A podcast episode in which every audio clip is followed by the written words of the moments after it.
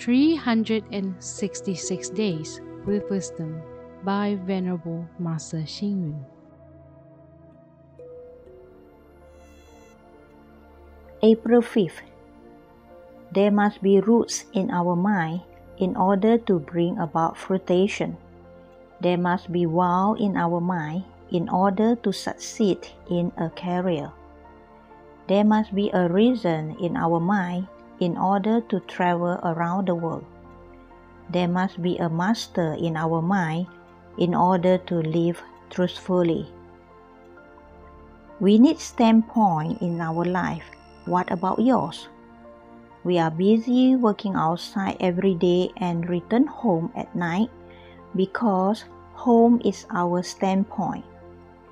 We need to go outside to work because our working place is our standpoint. We gain knowledge and friendship from others when we make friends. This is our standpoint. We gain accomplishment and honor when we are diligent at work. This is also our standpoint.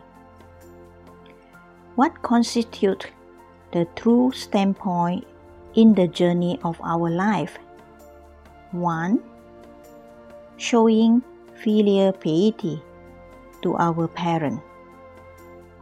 2. Being diligent and responsible. 3. Cultivating moral character. 4. Enduring hardship. 5. Sacrificing and to contributing. 6 respecting and being tolerant. 7.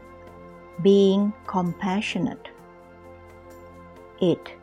Upholding right thoughts and right view. 9. Following rules and regulations. 10. Abiding by the law. Read, reflect, and act. We need standpoints in our life. What about yours?